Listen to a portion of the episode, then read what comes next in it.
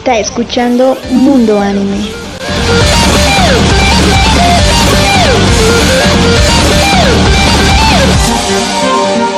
Hola, hola, ¿qué tal amigos? Bienvenidos a una nueva transmisión desde su programa Mundo Anime. Bueno amigos, me presento para aquellas personas que todavía no me conocen y también para aquellas personas que ya me conocen, que nos han estado siguiendo en las primeras dos transmisiones. Mi nombre es Pamela Zarzuri y los estaré acompañando en esta nueva transmisión. Amigos, comentarles que este es nuestro tercer podcast, así es, nuestro tercer podcast. Y obviamente no será la última, estaremos abarcando muchísimos más más adelante. Estaremos hablando de diferentes temas, temáticas de los animes, videojuegos y todo ese tipo de entretenimiento de anime japonés. Así que les invito que no se pierdan ninguna transmisión. Bueno, ha llegado el momento de comenzar nuestro tercer podcast podcast estaremos abarcando un tema bastante interesante, bastante intrigante. Estaremos hablando sobre un anime en específico, prácticamente considerado el primer anime de la historia. También es considerado el primer anime en transmitirse internacionalmente. Pocos personajes animados han ejercido una influencia tan potente y duradera sobre la cultura popular internacional como Astro Boy. Así es, estaremos hablando sobre este anime. Bueno, el pequeño robot apareció por primera vez en 1951 como un personaje del mítico manga cómic japonés de Osamu Tezuka y se convirtió inmediatamente en un icono.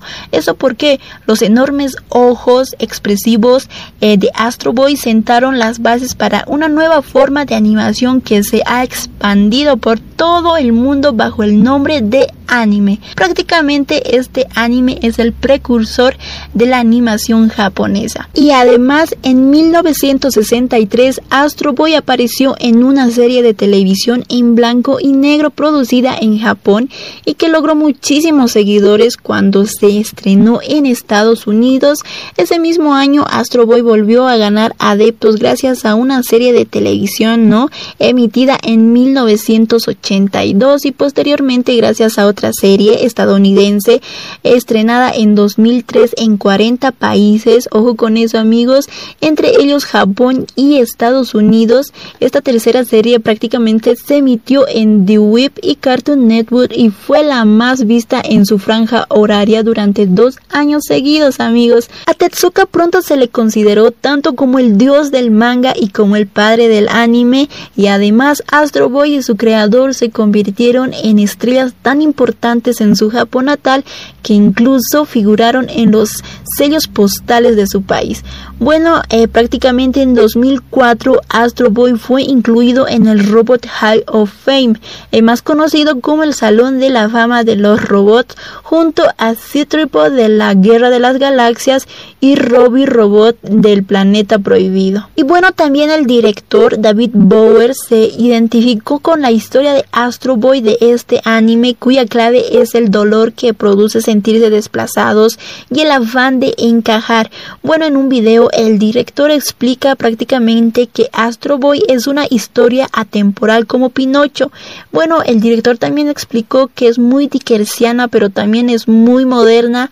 Astro Boy es un niño que ha sido prácticamente creado para sustituir al hijo que ha perdido su padre, pero el padre se da cuenta que no puede sustituirlo, que su creación realmente no puede sustituir a su hijo malogrado. Y bueno, posteriormente cuando empezó a investigar eh, sobre la figura de Astro Boy, el filme Bower se enteró de que Osamu Tezuka, el creador del anime, sentía gran simpatía por las obras de Walt Disney, bueno, él comentó que fue fácil ver de dónde había salido Astro Boy. Se pueden trazar un montón de similitudes con Pinocho, aunque Astro Boy es una versión mejorada porque tiene poderes para luchar contra robots gigantes. Y bueno amigos, si bien el anime Astro Boy no fue el primer proyecto animado para la televisión creada y emitida en Japón, prácticamente ese honor le corresponde al microprograma Otogi Manga Calendar, bueno, según el libro de Anime A Story de Jonathan Clemster. Bueno, la adaptación del manga más famoso, hablamos de Astro Boy de Osamu Tezuka, sí fue la primera serie de anime con episodios de media hora en transmitirse en el país del sol naciente. Bueno, este anime prácticamente fue estrenada el primero de enero de 1963. Bueno, la serie original fue producida y emitida, ¿no?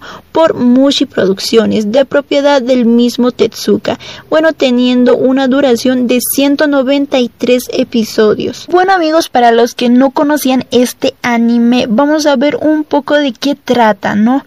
Bueno, Astro Boy es una serie de ciencia ficción situada en un mundo futurista donde los robots prácticamente coexisten con los humanos. Eh, se centra en la base aventuras del personaje, el llamado Astro Boy, a veces también llamado Astro, un poderoso prácticamente androide creado por el jefe del Ministerio de Ciencias, el Dr. Tenma. Bueno, el Dr. Tenma crea a Astro para reemplazar a su hijo Toby, quien falleció en un accidente automovilístico. Eh, Tenma incorpora a, a Astro las memorias de Toby y procedió a tratarlo como si fuera el verdadero Toby. Bueno, sin embargo, el doctor Tenma pronto se da cuenta de que el pequeño androide, o sea, Astro Boy, no podía llenar el vacío de su hijo. Especialmente tenía en cuenta que Astro no puede crecer ni expresar la estética humana. Bueno, en la edición original de 1960, Tenma termina rechazando a Astro y lo vende a un cruel dueño de un circo. Y luego pasaron los días, algún tiempo después, el profesor Ochanomizu, eh, considerado el nuevo jefe del Ministerio de Ciencias, ve a Astro actuando en el circo y convence al dueño del circo para que se para que le entreguen a Astro. Ochanomizu acoge a Astro como su propio hijo y se convierte en su nuevo guardián legal, o sea, como un tutor legal. Eh, bueno, pronto se da cuenta que Astro tiene poderes y habilidades superiores, así que como también algo mucho más sorprendente e importante, la capacidad de experimentar las emociones humanas. Y durante todo ese transcurso, Astro comienza a luchar contra el crimen, el mal y la injusticia utilizando sus diversos poderes, super velocidad, luces de alta intensidad en los ojos, audición ajustable, traducción instantánea de idiomas, una ametralladora retráctil en sus caderas y un alto coeficiente intelectual capaz de determinar si una persona es buena o mala.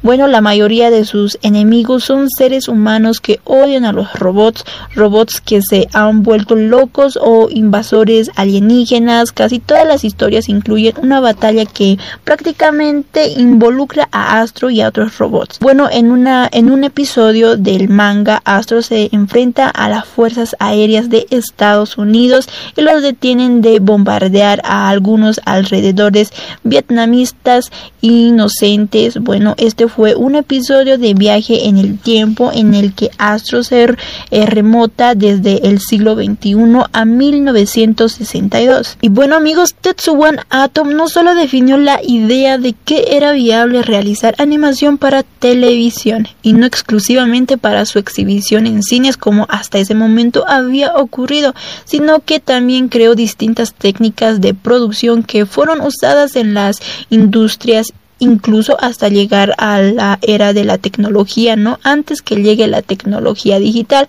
Además, la serie fue uno de los primeros proyectos con capital compartido entre el estudio de animación y un productor externo, en este caso la cadena estadounidense NBC, sentando las bases del modelo común de financiamiento del anime para televisión de hoy en día. Bueno, el comité de producción. Y bueno, la industria del anime se ha convertido sin duda alguna en toda una montaña rusa. Desde sus inicios ya podemos estimar que se ha superado la barrera de los 10.000 producciones de este tipo de entretenimiento entre películas, series y ovas y otros proyectos.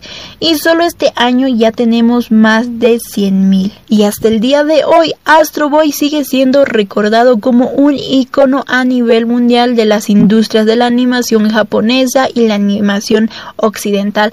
Para nadie es un misterio que el manga le debe todo lo que es a Osamu Tezuka. Sin embargo, nunca está de más recordar que el anime tampoco sería lo que es hoy sin Tezuka y especialmente sin su creación más popular. Bueno amigos, llegamos hasta el final de la transmisión. Espero que les haya gustado el contenido, que haya sido bastante interesante para ustedes. Bueno, les esperamos hasta una nueva transmisión. Mi nombre es Pamela Zarzuri y me despido amigos de ustedes. Muchas gracias. Hasta pronto.